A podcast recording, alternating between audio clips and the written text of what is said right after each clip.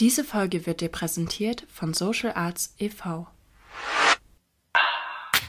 Social Arts. Social Arts. Soziale Kunst. Soziale Kunst.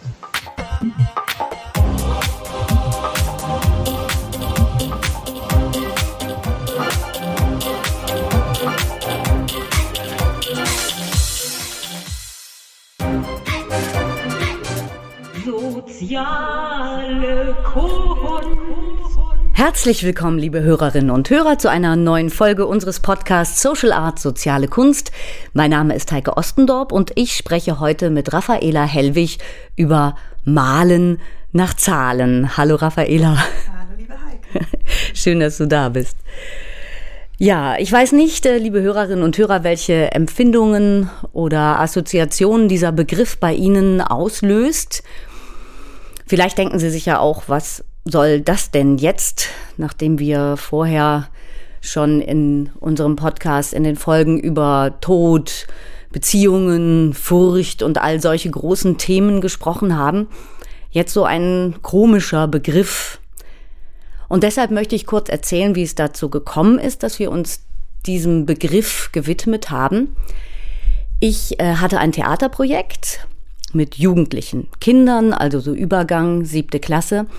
Und eine Aufgabe bestand darin, dass die äh, Jugendlichen frei malen sollten, also ein inneres Bild zum Ausdruck bringen sollten. Und das hat die Jugendlichen in eine große Überforderung gebracht, große Verunsicherung verursacht und auch äh, Leistungsdruck ausgelöst. Also sie waren, haben dann angefangen, ähm, Umrisse ganz fein erst mit Bleistift zu malen es dann auszumalen und manche sind gar nicht in eine eigene Gestaltung gekommen, sondern haben im Internet sich Sachen rausgesucht, die sie dann abgezeichnet haben. Und mich hat das sehr berührt, dass ähm, diese Möglichkeit des Ausdrucks von inneren Bildern so belastet ist, also dass da ja wie so ein eine Wand äh, dazwischen ist. Und äh, ich habe dann unserer Redaktion von dieser Begebenheit erzählt und äh, da habe ich den Begriff Malen nach Zahlen verwendet. Und äh, als wir uns dann darüber ähm, unterhalten haben, darüber gesprochen haben, haben wir festgestellt, dass dieser Titel ziemlich viele Aspekte des Lebens beinhaltet und gar nicht so unspannend ist. Vielleicht haben Sie auch schon unsere Folge gehört, wo wir in der Redaktion darüber sprechen und diese verschiedenen Begriffe, äh, Aspekte rausarbeiten.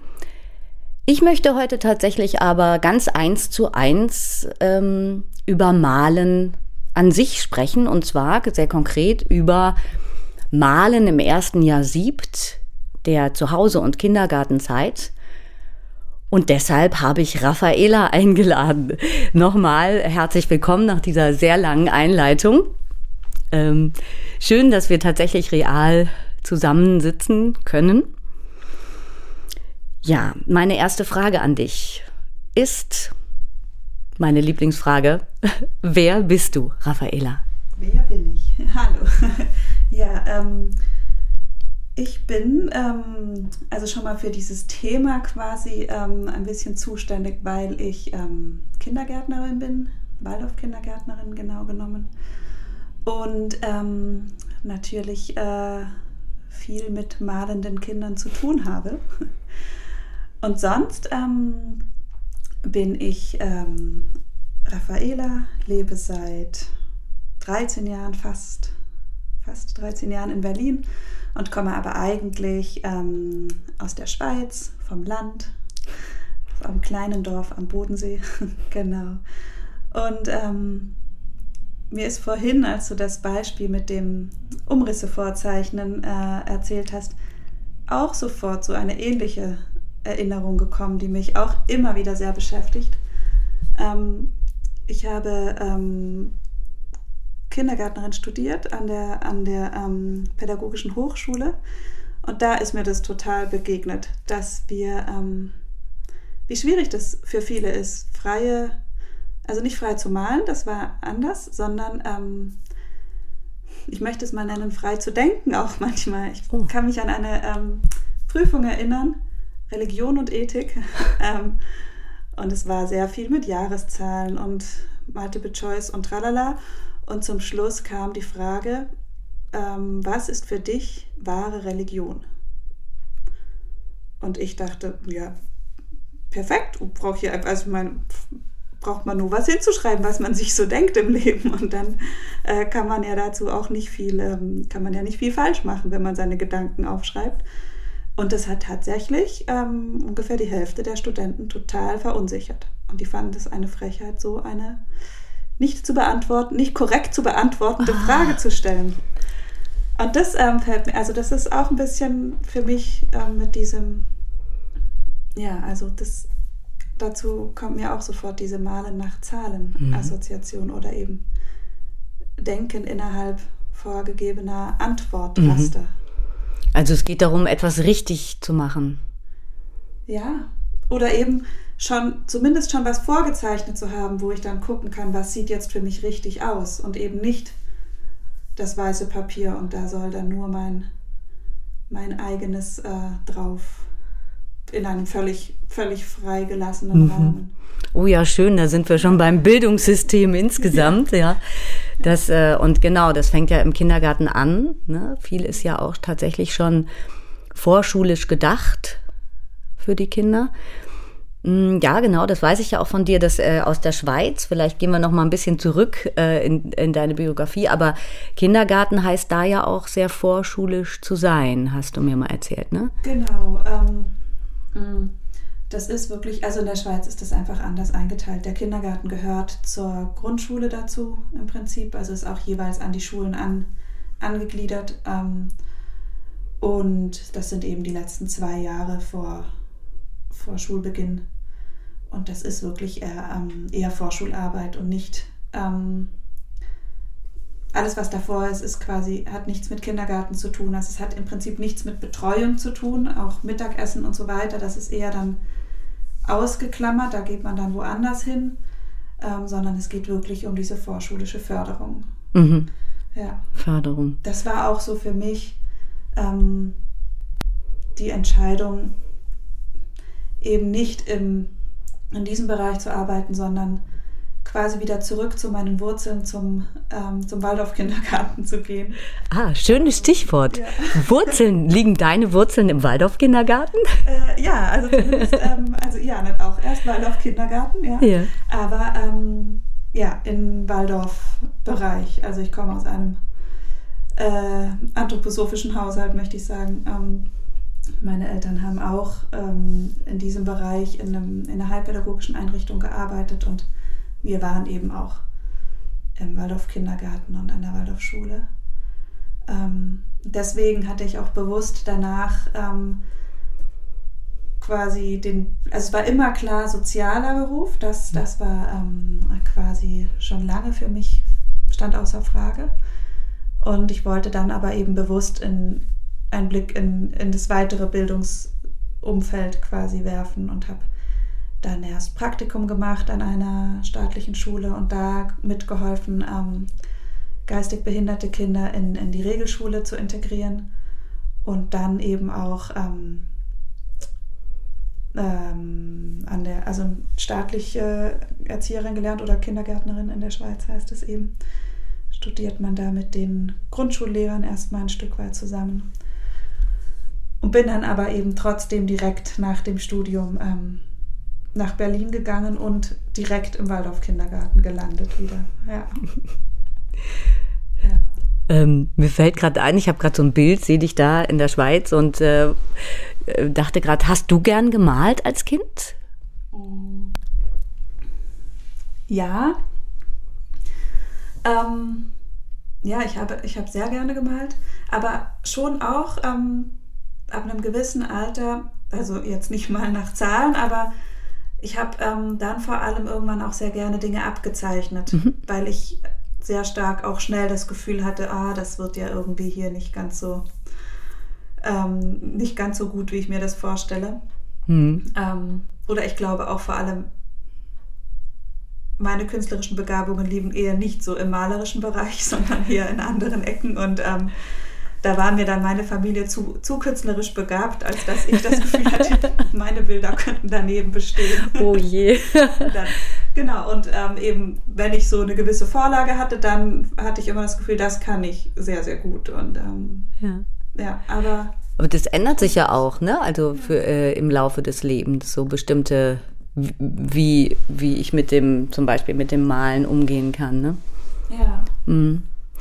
Ähm, erzähl doch noch mal, äh, wie, wie, wie es dann dazu gekommen ist. Also Berlin, warum Berlin und warum dann Waldorf-Erzieherausbildung dazu? Ja, ähm, also Berlin, ähm, das ist tatsächlich, hat mich, also mich hat Berlin fasziniert, seit ich, ähm, glaube, 12. Klasse, 11. oder 12. Klasse, ähm, vier Wochen in Berlin im Sozialpraktikum war mit der Klasse.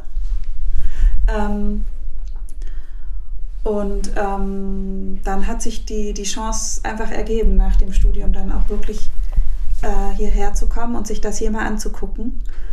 Und ich glaube, dass das aber auch so rückblickend gesehen auch eine starke Rolle da gespielt hat, weswegen ich direkt wieder in den Waldorf-Kindergarten gegangen bin, dass das sowieso schon alles so anders war. Also von diesem absolut ländlichen Leben in die Großstadt. Dann eben ist Kindergarten in Deutschland ja einfach ganz anders organisiert, ähm, als, als das eben in der Schweiz ist. Ähm, und dadurch, dass ich dann in eine Waldorf-Einrichtung gegangen bin, war wenigstens ein, ein Aspekt, eine, eine Zahl sozusagen war schon vorgegeben. Aha. Oder kannt, also war mir, war mir bekannt. Das war so dann die, die bekannte Ecke sozusagen daran. Ja. Ja. Ich glaube, das war schon so auch ein Stück weit ein bisschen Sicherheit oder Heimat dann ähm, Mhm. mir mit, mitzunehmen, sozusagen. Ein, ein Bereich, wo ich weiß, da fühle ich mich wohl. Ja. Ja. Ja, und wenn, äh, ja, wenn, wenn ich jetzt direkt mal aufs, äh, auf, das, auf das Thema gehe, was machten ihr zum Thema Malen im Waldorf-Kindergarten anders vielleicht als in anderen pädagogischen Konzepten? Mm, Ja, was machen wir anders? Also was ähm, jetzt im, im Vergleich zu anderen Kindergärten definitiv anders ist, es gibt ähm, kein, es, es wird niemals was zum Ausmalen ähm, angeboten oder eben was so in Richtung, ich, ich nenne es jetzt mal Arbeitsblätter geht, halt auf, auf Kinder, also so auf Vorschulniveau. Sondern Malen wird wirklich immer im ganz ähm, freien Sinne angeboten. Also da gibt es leere, leere Blätter und ähm, Buntstifte oder Wachsmalstifte oder Aquarellmalfarben, ähm, um wirklich ähm, den Prozess eigentlich des Malens und dieses sich vertiefen und sich ähm, sein Inneres auszudrücken, würde ich es mal nennen. Ähm, Mhm. Was, was drücken die Kinder da aus?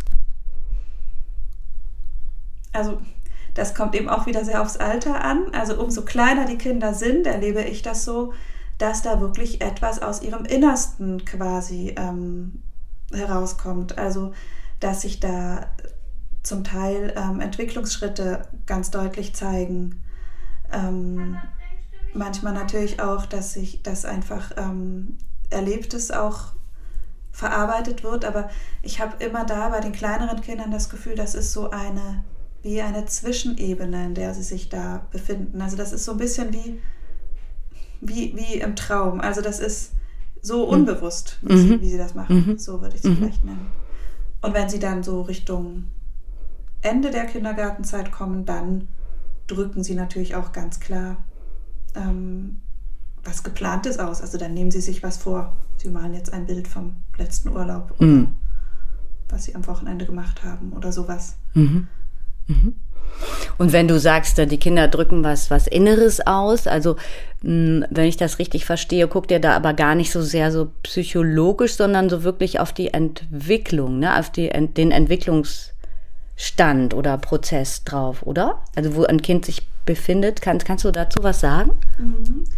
Ähm, also ich erlebe das immer wieder, dass, dass sich einfach in, in Bildern von Kindern, dass man da ganz viel eben nochmal wiederfinden kann. Ähm, ähm, manchmal zum Beispiel fällt einem auf, dass, dass ein Kind ähm, sich oder Menschen allgemein ähm, ganz lange immer ohne Füße malt, immer noch. Oder Hm. dass dieses Kind einfach ganz weit über dem Boden jeweils ist und man dann oft auch Rückschlüsse äh, machen kann auf das Wesen des Kindes oder das Verhalten des Kindes, wo man manchmal das Gefühl hat, das ist auch irgendwie noch gar nicht ganz auf dieser Erde angekommen. Und plötzlich sieht man dann, ah, jetzt, jetzt wird es auf dem Boden gemalt. Mhm. Jetzt, jetzt kommt, kommt es da an oder jetzt werden überhaupt erst Füße gemalt. Ähm, oder eben, ähm, wenn sie noch kleiner sind, ähm, dieses ganz eindrückliche Beispiel von, ähm, dass sie von dieser, also wirklich klein, fast noch vor, vor Kinder, also Krippenbereich, ähm, dass sie von diesem Kringel, wilden Kringel mal, ein wildes Knäuel, Wollknäuel mal sozusagen, ähm, dann plötzlich zu diesem ganz bewusst geschlossenen Kreis kommen, der meistens eben so ungefähr mit drei Jahren, sage ich mal, ähm, geschlossen wird, wo man auch ähm, an dem Kind merken kann, dass es so dieses Ich-Bewusstsein ähm, entwickelt hat oder dass das, dass das erwacht ist. Ähm, Und ähm, oft sagen sie ein bisschen früher schon ich, aber ähm, das ist ja immer so dieses, ich sage was und es kommt dann auch in mir an, das ist ja nicht immer ganz gleichzeitig, aber so ungefähr ähm, gleichzeitig passiert das dann eben. Mhm. Und ähm, dass man dann auch merkt, ja, jetzt, jetzt ist da wirklich so, dass, also es, es entsteht so ein Gegenüber. Und dann fängt ja auch eben da die, die große Trotzphase Ja, genau. wo es dann eben auch geguckt wird, Da. ob jetzt, wo bist denn jetzt genau du und wo ich. Da merkt man das, ne? Da wird es nochmal deutlich. Ich wollte noch mal fragen, ähm, also ich habe auch gelesen, dass bestimmte Formen, also du hast gerade von diesen ersten Kringeln gesprochen, dann kommen ja auch diese eckigeren Formen dazu und also verschiedene andere Dinge. Und da habe ich gelesen, dass das auch weltweit überall gleich ist. Also dass die Kinder, wenn sie nicht beeinflusst sind, überall gleich malen, in jeder Kultur. Weißt du da was drüber? ja, einfach auch das eben, dass man das einfach auf der ganzen Welt genau so beobachten konnte, dass eben zum einen fängt es immer mit dieser ähm, Pendelbewegung, also dieses Hin- und Hermalen, was ja eher ähm, die Gerade ist, also diese Striche und diesem Kreisen an. Und ähm, dass es dann eben auch weitergeht in diese Kreisformen, Kreuzformen und so weiter. Und das kann man eben auch ähm, menschheitsgeschichtlich ähm, beobachten. Also dazu kann ich jetzt nicht groß was sagen, aber einfach, dass, ähm, dass man eben auch so gesehen hat bei, bei ersten Höhlenmalereien und so weiter, dass, dass das auch ähm, dieselbe Entwicklung sozusagen genommen hat, die es auch in jedem Einzelnen von uns immer noch ähm, nimmt. Also wie sich das da ausdrückt. Mhm. Ja. Und ich weiß auch, also es gibt ja so bestimmte Bilder, ähm, also ich weiß es zum Beispiel vom Zahnwechsel, dass es dann eben diese Zahnbilder gibt, weiß ich auch von meiner Tochter selber, du von deiner auch, weiß ich. ähm, dass, äh, dass einfach, wenn so ein Thema da ist, was die Kinder so wahnsinnig beschäftigt, dass das einfach dann auch immer wieder und immer wieder und immer wieder vorkommt. Ne? Und äh, auch so sowas wie äh, zum Beispiel Bauchschmerzen oder so, dass das dann tatsächlich so ein großer, äh, runder Bauch in Rot oder irgendwie sowas ist. Mm, so dass ist ich, ein- mhm, ja, Das, ähm, wegen den Bauchschmerzen. Ich finde, das ist auch gerade ein sehr gutes Bild eben dafür.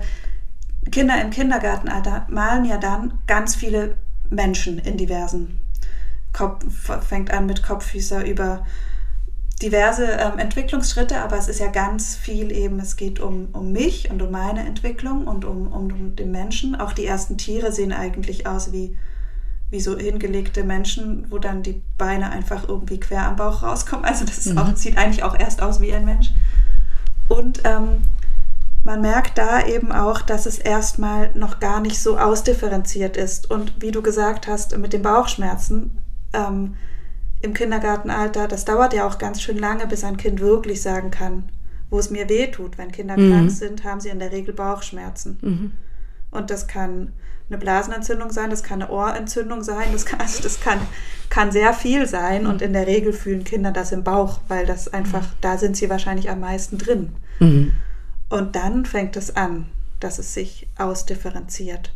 Und so ist es eben auch bei der Malentwicklung eigentlich. Also dass sie, man sieht dann immer wie so ein, ein Spotlight, finde ich, auf eine Entwicklung. Also dann gibt es zum Beispiel plötzlich Hände mit ganz vielen, ganz, ganz langen Fingern. Mhm. Oder ähm, am Anfang manchmal auch wie ein, sieht aus wie eine Sonne, oft so ein Kopf, wo ganz viele Strahlen rauskommen. Und man merkt, das ist auch so dieses Alter, wo sie eigentlich vor allem wahrnehmen und, und aufsaugen mit all ihren Sinnen. Und dann plötzlich wird der Bauch auch wichtig. Dann kommt der, wird der plötzlich auch gemalt und dann gibt es plötzlich, manchmal gibt es da eine ganze Zeit lang so ganz kräftige Beine, wie so, mhm. wie so zwei Säulen mhm. eigentlich mhm. eher, wo sie dann so richtig, dann merkt man so, ja, jetzt mhm. stehen sie so richtig im Leben. Und dann aber eben auch diese ausdifferenzierteren Sachen, die ja auch eben wirklich man von, von der körperlichen Entwicklung sehr beobachten kann. Also dass Kinder dann ja auch ähm, differenzierter werden von der, von der Figur her, sage ich mal. Also dass sie diesen Babyspeck ablegen und man hm. mehr so die, die, ähm, den Rumpf auch erkennen kann und die Rippen und so weiter. Und da zum Beispiel gibt es ganz oft, sieht aus wie, wie, wie eine Leiter oder wie so ein Zaun, dass sie so ähm, ja. im Prinzip diese Rippenbögen oder, mhm. oder diese Wirbelsäule auch, mhm. auch malen. Ähm, du hast ja gerade gesagt, auch äh, Menschheitsentwicklung, also ist so ein bisschen synonym, wie das angefangen hat mit dem, also scheint ja Malen etwas, äh, ja, etwas total Wesentliches zu sein für den Menschen. Also gar nicht so nur so künstlerisch gedacht im Sinne von, da soll jetzt irgendwas Besonderes bei rauskommen, sondern der Akt des Malens an sich, ja. dass der offensichtlich ja wichtig zu sein scheint. Ne? Ja. Was machen wir, wenn, wenn, ähm, wenn wir als Erwachsene, und ich weiß das selber als Mutter, ähm, dass äh, die Verführung ja sehr groß ist, dann das zu bewerten, auch wenn man es meistens ja sehr nett bewertet, aber gibt ja auch anders, ähm, dass, dass wir dann sagen, oh, das ist schön oder immer nachfragen, was soll denn das sein, was ist denn das oder so. Äh, kann man dazu was sagen, was da, was da mit den Kindern passiert? Oder stören wir dann was in der Entwicklung? Oder ja. ist das egal? Also ich denke, so lange wie möglich sollte man sich möglichst zurückhalten, damit das zu kommentieren, weil man einfach äh, auch beobachten kann, dass es den Kindern wirklich um den Prozess erstmal geht und nicht um das Produkt. Ähm, mhm am Anfang ist es ja oft dieses, die produzieren ja regelrecht. Also ja. dann werden in wildesten Formen äh, Kringel gemalt, Blatt weg, nächstes, Kringel gemalt, Blatt weg, nächstes, wo man dann irgendwie auch denkt, okay, wir müssen hier ein System mit dem Papier entwickeln. Das ist hier wirklich, äh, gibt ganz schön viel Ausschussware, weil die das auch gar nicht mehr groß angucken. Und ähm, dann wird es natürlich dann irgendwann schon auch immer wichtiger oder es kommt auch oft dazu, dass sie es dann stolz zeigen.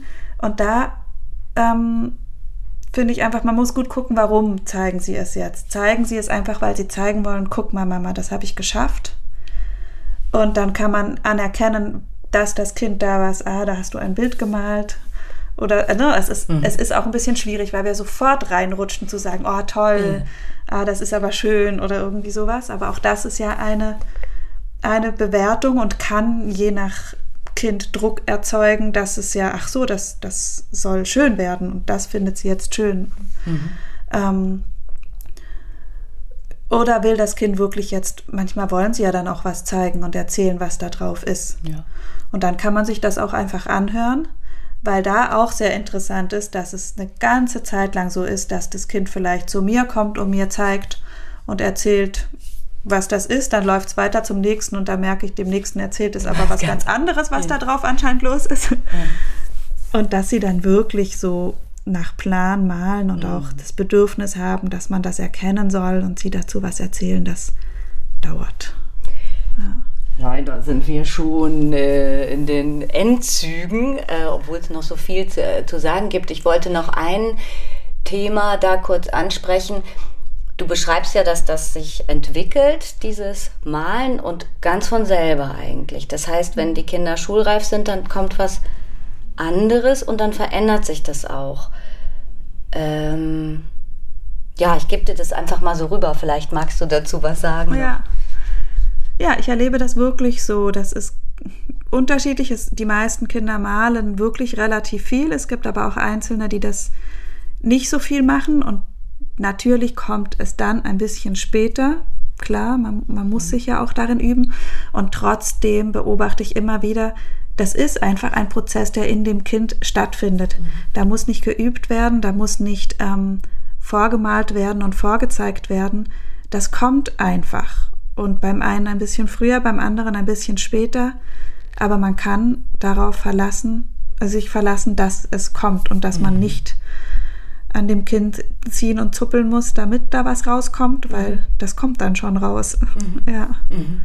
Und das ist überhaupt aber eben in diesem Bereich sehr besonders einfach etwas, was mir oder uns vielleicht auch einfach im Waldorf Kindergarten sehr am Herzen liegt, dass wir den Kindern den Rahmen bieten, ähm, dass sie sich in, auf ihrem Weg entwickeln können mhm. und dass man eben nicht sie ähm, irgendwo hinzieht mhm. und irgendwo hinweist, sondern dass sie selber da ganz in ihrem Weg bleiben können oder den, den finden können.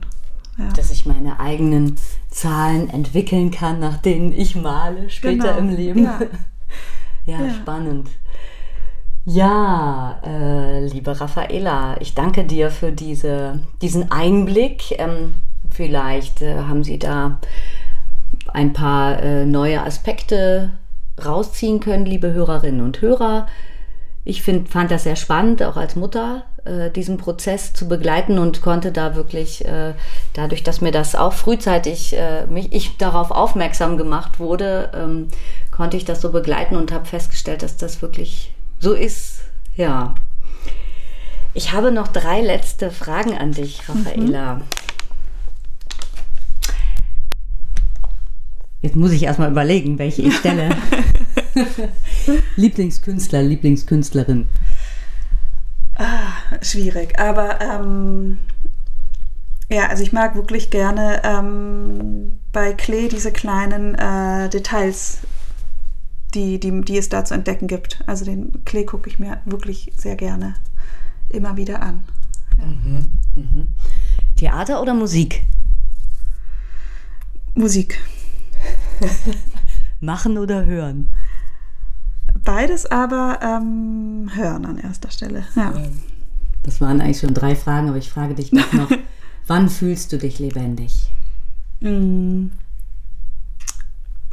Zum Beispiel eben gerade ähm, beim Musik hören und auch machen. Ähm, aber eigentlich ist es das, das Fühlen dabei. Also wenn ich, wenn ich fühle, fühle ich, fühle ich mich lebendig. Ja. Ich danke dir, Raffaela und äh, liebe Hörerinnen und Hörer. Auf bald. Wir hören uns bald wieder und wir freuen uns, wenn Sie uns gewogen bleiben. Das war Heike Ostendorf. Tschüss. Diese Folge wurde dir präsentiert von Social Arts e.V.